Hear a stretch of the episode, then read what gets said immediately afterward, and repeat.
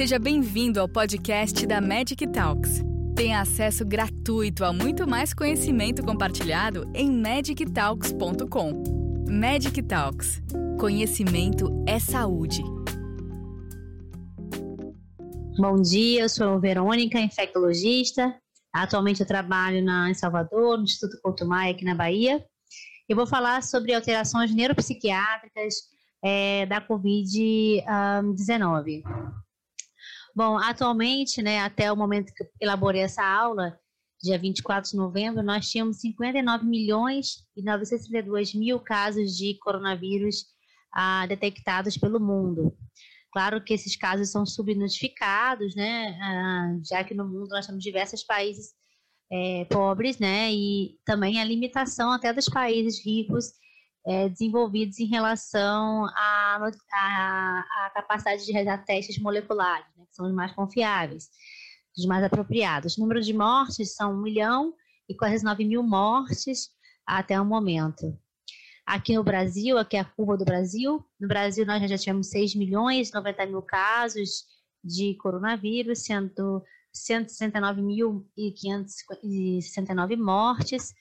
Aqui observamos a curva brasileira, a nossa curva, ela é um pouco diferente da curva de alguns países da Europa, da maioria deles, pois a gente não observa uma queda expressiva da primeira onda, né? Isso porque, por alguns motivos, mas entre eles, nós somos um país continental, somos vários, vários países num só, né? Então, quando um país estava tendo aumento de casos, estava tendo redução, né? Mas a gente observa agora uma tendência é, da curva para retornar subindo, porque nós já temos início de possível segunda onda em algumas cidades brasileiras.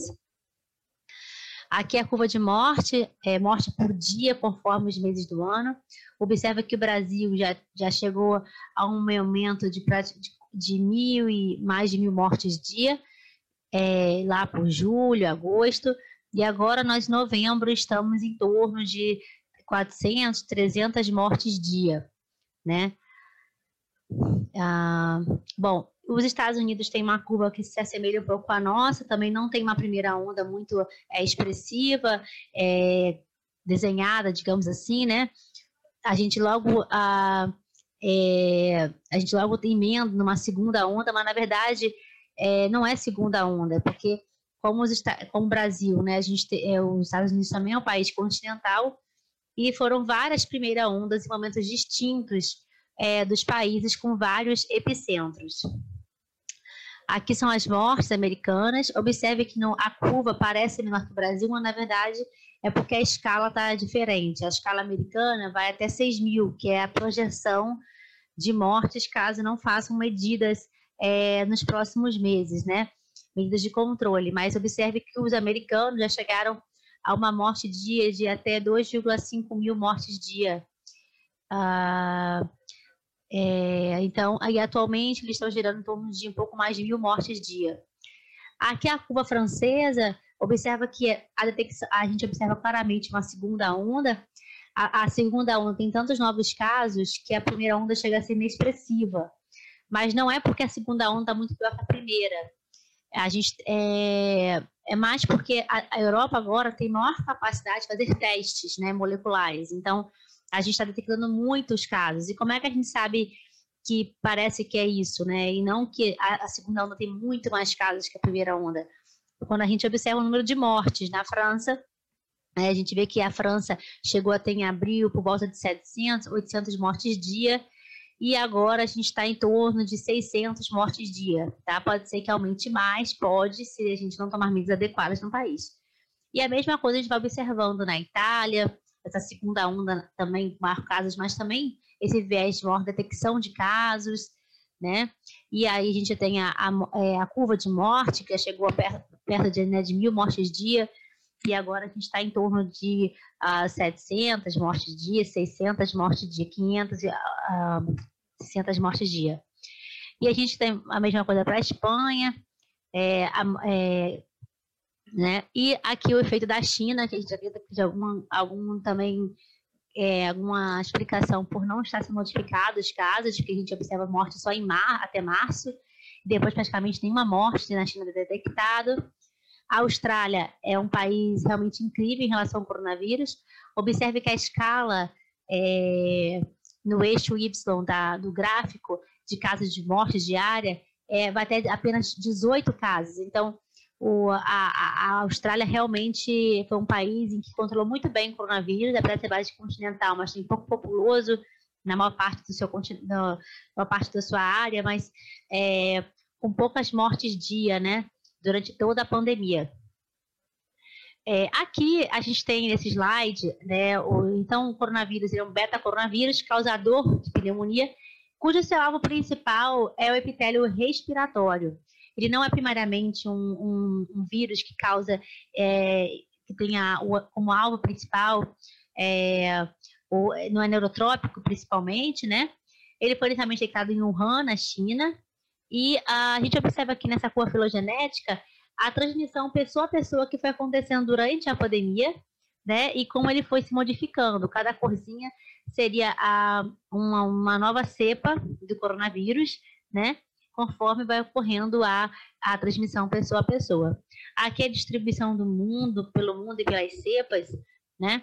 Ah, e a gente observa que essa, cada vez que o vírus é, transmite de pessoa a pessoa, acontece uma mutação nessa proteína spike, que ela é responsável por se ligar ao receptor da angiotensina 2 e dessa forma entrar nas células é, do respiratório inicialmente, né, onde começa a infecção, liberar o seu material genético, o seu RNA. É, aqui a gente observa os tecidos do corpo que expressam receptores de angiotensina 2, é, são expressos no pulmão, é, no coração, no é, intestino, rim, a, é, é, testículos. E dessa forma, é, se acredita que é através desses receptores de angiotensina 2 que o vírus, o SARS-CoV-2, vai a, infectar as células e causar os sintomas que nós observamos, por exemplo, diarreia, né, é, a pneumonia, que é o que todo mundo já sabe, a miocardite, né, ah, e seria justamente para a ligação desses receptores que estão nessa distribuição, como está sendo observado na figura. O SARS-CoV-2, para chegar na, no, no, sistema nervoso central, parece que ele pode fazer de, por duas vias diferentes, através da corrente sanguínea e também através da invasão da lâmina crivosa. E aí, chegar no sistema, ao chegar no sistema nervoso central, é, ele atingiria glia os neurônios que, que parecem né, terem receptores também de, de angiotensina 2 e poderia explicar algumas alterações que nós observamos é, neuro, neurológicas em relação ao coronavírus ou até neuropsiquiátricas. Tá? Bom, aqui é uma evidência de infecção do SARS-CoV-2 no tecido cerebral de rato. Né? A gente tem aí nos pontinhos a, a, a distribuição do antígeno viral no cérebro após a inoculação intranasal em camundongos. É, em seres humanos, nós é, acreditamos nesse potencial de, de infecção do sistema nervoso central, embora não tenham muitos estudos em relação a isso. A questão de necrópsia no SARS-CoV-2 foi muito limitada, principalmente no início da pandemia, em que as pessoas haviam medo de infectar-se durante a realização desse tipo de procedimento. Então, nós precisamos realmente mais trabalho de necrópsia, em que sejam feitos estudos moleculares nesses tecidos que forem abordados, ou, e biópsias, que seja feita microscopias eletrônicas, para que a gente possa identificar o vírus SARS-CoV-2, né? Bom, aqui é o envolvimento cerebral do SARS-CoV-2. É, é, aqui a evidência dele, é, como já mostrei na figura anterior, ele, ele se ligando à proteína spike. E essa proteína spike, tá, gente, é proteína é, que tem alvo, as, as vacinas têm como ela como alvo, e é justamente a proteína que mais sofre mutação quando ocorre a transmissão pessoa a pessoa. Bom, é, o, o, envolvimento cerebral do SARS-CoV-2 também pode é, acontecer. É, uma teoria é porque na microcirculação o sangue ele se movimenta de forma muito lenta, né? Isso pode ser que facilite a interação dessa proteína spike 2 é, aos receptores de angiotensina 2 presentes né, nos tecidos cerebrais, é, no tecido cerebral. E isso levar a um dano cerebral mas se acredita que não, se, não tenha uma inflamação muito importante no cérebro, como a gente observa, por exemplo, no pulmão, tá? E também é, o risco de ruptura de epitélio com sangramento no nervoso central é, também pode ser evidenciado. Ah, o envolvimento cerebral é, do, da Covid-19 ela pode acontecer por hipóxia, né? É, gerando, gerada né, pela pneumonia grave, que gera uma hipóxia sistêmica e aí pode levar a um edema cerebral, secundário uma hipóxia, mas também por um movimento, por uma questão imunológica, né? As citocinas liberadas pela ativação de células T, é, é, células T, macrófagos, células endoteliais, essas citocinas, interleucina 6, por exemplo, né, daí a, a, alguns serviços querendo utilizar inibidores de interleucina 6, ainda nada comprovado, mas uma tentativa de reduzir essa, essa ação dessa citocina, embora essa, esse medicamento não esteja ainda aprovado para SARS-CoV-2 ou, ou, ou comprovado eficácia, apenas pequenos estudos, mas revisões sistemáticas não mostram ainda é, que seja realmente efetivo. Então, essa, essas citocinas que são liberadas, ela pode levar ao extravasamento vascular, ativação de complemento e ativação da cascata de coagulação. E daí a gente tem, por exemplo, CIVDs, eventos, eventos trombóticos é, nos pacientes. Né? A gente tem aqui um, um, artigo que fala justamente sobre envolvimento neurológico na, na Covid-19. Esse artigo faz uma revisão e os dois trabalhos principais abordados é essas revisões, ah, esses estudos aqui, é, é, um estudo chinês, né, que é o estudo chinês, esse Mal et al., e o estudo francês, que é de Elms et al. É, são dois estudos pequenos, o maior deles é o estudo chinês, com 214 participantes, e o estudo francês, com 58 participantes. Bom, o estudo chinês, que é esse Mal et al., o principal sintoma evidenciado foi tontura e cefaleia, e no estudo francês, é, a gente ah, também teve a, a, a, algum, alguns desses sintomas não foram sequer questionados, então está aí como NR na tabela da direita, então eles não foram relatados, né? Mas eles relataram muito agitação em 69% dos pacientes e delírio em 65% dos pacientes, que esses sintomas não foram relatados é, no estudo chinês. Então, observe que não tem ainda ah, uma padronização, inclusive, dos possíveis sintomas neurológicos que podem, ou neuropsiquiátricos, que podem ser encontrados em pacientes é, com infectados pelo, pelo SARS-CoV-2. Né? Então, assim, mas resumindo as informações desses dois trabalhos, a gente olha aqui para a tabela esquerda, em que fala das, das possíveis manifestações e complicações neurológicas. E a gente tem aí a, no sistema nervoso central, tontura, cefaleia, acidente vascular cerebral, mielite transversa, encefalopatia necrotizante hemorrágica aguda, encefalite, epilepsia e também é, acometimentos no nervoso periférico, hipogenesia, hiposmia, neuralgia, Guillain-Barré e, e, e, lesão no sistema muscular esquelético. Lembrando que existe uma associação entre a perda do olfato é, e a Covid-19. Chega a estar presente em mais de 50% dos pacientes que têm Covid-19, dependendo da referência avaliada. Essa alteração do olfato pode ser por inflamação do nervo olfatório ou destruição do neuropitélio mesmo. Alguns pacientes, poucos, mas há relatos, inclusive de profissionais de saúde, em que até o momento, desde, tem mais de seis meses, não apresentaram retorno da, do olfato. Tá? E essa questão de, alterar, de alter, comprometimento do nível de consciência é, parece muito mais comum nesses trabalhos em idosos e ah, em portadores de doenças crônicas, tá? Bom, aqui o primeiro caso de meningite ou encefalite por SARS-CoV-2, né, com evidência do, no líquor do, do, coronavírus.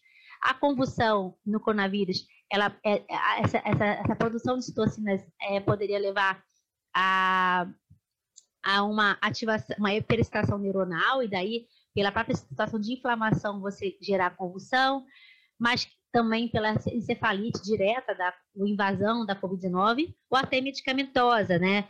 Que a gente pode, por exemplo, é, observar é, no uso da, a, de hidroxicloroquina em doses altas, né? Ou até inibidores de CYP3A4, como é o caso do Caletra, que foi utilizado inicialmente, né? Caletra é um medicamento é, do HIV, foi inicialmente na, usado na, na China na Covid-19 e foi usado em alguns países também depois, mas já foi provado que não faz efeito, né? Ah, e a gente tem aqui é, artigos falam sobre a, a, a, eventos hemorrágicos, né?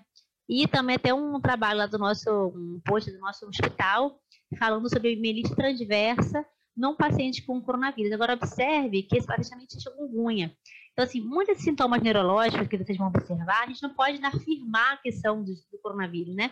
Nós estamos realmente de estudos grandes, de grandes coortes, idealmente prospectivas, é, mas que, abordam, que a, tenham muitos pacientes, para que a gente possa, é, de fato, é, observar, analisar melhor quanto que a gente poderia atribuir a, ao coronavírus, né? É, porque pode ser um, um, acaso, já que estamos na pandemia, muitos pacientes que já, talvez fossem ter mielite transversa, outros sintomas, e podem estar de forma coincidente uh, naquele momento com o coronavírus. Né? Então, em relação a aspectos psiquiátricos, lembrar que a, a gente, é, pegando de outras pandemias, existe o medo, né? É, o medo da pandemia, né? A pandemia não vem só em relação aos efeitos da pandemia não são só aquele que o vírus causa diretamente, né? A saúde, das, a saúde mental das pessoas, é, deixa eu retornar aqui o slide, a saúde mental das pessoas, ela, ela, ela costuma ser mais afetada do que a infecção por si só, né? O exemplo da epidemia do ebola, que foi a mais longa, mais mortal dos últimos 40 anos, e isso foi observado, né? E existe o comportamento relacionado ao medo, né? As ações dos indivíduos, elas é ao medo que, de, de, de, devido à pandemia, né? E essa reação ao medo, ela pode muitas vezes aumentar a contágio, como por exemplo na, na ebola, em que as pessoas, já que não tinham um remédio eficaz contra a ebola, quando elas estavam contaminadas, elas procuravam, procuravam curandeiros, serviços não não ah, não é, convencionais e acabavam aumentando a transmissão. Então, o medo ele pode aumentar a transmissão, né? Então, assim, o medo ele é importante para a sobrevivência da espécie, mas o medo cria medo, ele, o medo propaga medo, o medo amplifica o medo. Pode torcer a percepção de risco, além das mensagens de medo que a mídia dissemina, né?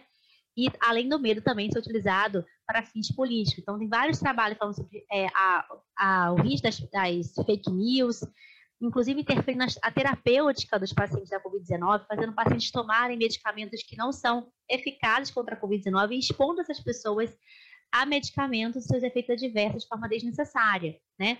Então, aqui a gente tem, por exemplo, esse artigo falando, na época do ebola, número de buscas é, pelo, pela sintomas de gripe, sintomas ebola, então as pessoas buscam na, na, internet é, respostas, e não necessariamente elas vão ter é, a resposta que elas realmente precisam. Então, a falta de acesso a, a, a serviços de saúde durante as pandemias é realmente algo que interfere no, a, na, na, na, gravidade, né, na compreensão, aumenta o medo, né, isso de fato não contribui. Né? Então, a, a questão psicológica na, que, que acontece, os efeitos psicológicos durante uma pandemia, eles podem ser muito maiores, que é esse pé grande que está mostrando na figura, do que o próprio efeito ah, é, físico da, do, do vírus está causando a pandemia, tá? É, então, o, é, o, medo, né, o estresse, a resposta ao estresse, ela costuma ser algo desproporcional muito maior é, do que, por exemplo, o próprio efeito psiquiátrico por si só, né, da, da doença. E até as mudanças de comportamento, elas costumam ser também desproporcionalmente maiores. Então, mais do que o vírus causar diretamente alterações psiquiátricas no paciente, o que a gente observa mais é, é uma resposta ao medo, né, às mudanças de comportamento que as pessoas acabam sendo submetidas, né, ao medo de infectar-se, ao, estar infectado, medo de morrer, é, os lockdowns, né, a, a, restrição de liberdade, a sensação de perda de controle, os, a, as perdas econômicas, isso acaba levando as pessoas a terem atitudes talvez até mais danosas, né, a, e isso gerar mais efeitos psiquiátricos, psicológicos do que é, o, a ação do vírus por si só gerando o efeito psiquiátrico, tá? Então, quando a gente avalia o tempo que essas, é, a doença em si impacta, ela é muito menor em relação às perdas e às mudanças de comportamento. Isso também a gente observa é, esse mesmo impacto nos trabalhadores da saúde, né, nos profissionais de saúde, é, e a gente vai ver pouquíssimos trabalhos na literatura que falam sobre possíveis alterações psiquiátricas relacionadas ao coronavírus. Esse aqui é um estudo espanhol que é, é, inclui é, só indivíduos adultos, retrospectivo, que é, em 10 pacientes foi observado, uh, foi da Espanha, né? É 10 pacientes sem história prévia de doença psiquiátrica. é, 100% deles tiveram delírios, sendo grande parte delírios, a, é, metade altamente estruturado, é, 60% de distúrbio de orientação e atenção, 40% alucinação auditiva, 10% alucinação visual. São pacientes que tinham infecção naquele momento por SARS-CoV-2. Agora, será que não é uma coincidência? Será que eles já não iriam apresentar esses é, problemas, né? Essas altera esses transtornos? É, uma vez que já estão inseridos nessa, nessa, nesse nessa, nessa contexto de medo, de impacto econômico, de eh, restrição de atividades, de contato com familiares, né? Então, assim, a única evidência que a gente tem do SARS-CoV-2 fazendo alguma coisa psiquiátrica é só uma questão temporal, de estou com tratamento psiquiátrico e neste momento eu tenho a infecção por, por SARS-CoV-2. Não há nada além disso, são trabalhos pequenos. as possíveis alterações psiquiátricas talvez poderiam ser explicadas pelas mesmas alterações neurológicas, como a resposta inflamatória sistêmica, os eventos isquêmicos cerebrais secundária à resposta inflamatória, a confusão mental secundária a fármacos, né? E, ah, terminando, teve outro trabalho, é, também da Espanha, que avaliou quatro pacientes, relatos de quatro pacientes, também com, com sintomas é, psicóticos, com alta taxa de suicídio, e que estava infectado pelo SARS-CoV-2. Será que realmente foi SARS-CoV-2? Será que ele foi só um, um fator que contribuiu? Bom, então a conclusão: estudos com baixo nível de evidência apresentam sinais e sintomas neuropsiquiátricos que foram relacionados à Covid-19 por uma associação temporal Falta estudos do tipo coorte prospectivo, retrospectivo, com maior número de pacientes e geralmente evidências de necrópsia, biópsia, evidenciando os SARS-CoV-2 fazendo invasão em sistema nervoso central. Existem raros casos com identificação do vírus por teste molecular, sistema nervoso central, e as consequências psicológicas na epidemia são mais causadas pelo estresse, medo, mudanças de comportamento e hábitos do que por doenças psiquiátricas é, que pudessem ser diretamente atribuídas ao vírus. Muito obrigada. Estou aqui duas imagens da, da, gripe, da gripe espanhola à esquerda, que matou cerca de 17 a 50 milhões de mortes em 1918. E à direita a imagem de Manaus, dos túmulos ah, é, das covas né, é, de, e do SARS-CoV-2, que já matou até o momento 1,4 milhões de pessoas em 2020 dos casos notificados. Obrigada. É, obrigada pela, pela oportunidade. Obrigada por nos acompanhar até aqui. Gostou desse conteúdo? Compartilhe com seus colegas e continue em contato com a gente acessando magictalks.com e em nossas redes sociais para ter acesso a muito mais conteúdos como este. Nos vemos no próximo podcast da Magic Talks.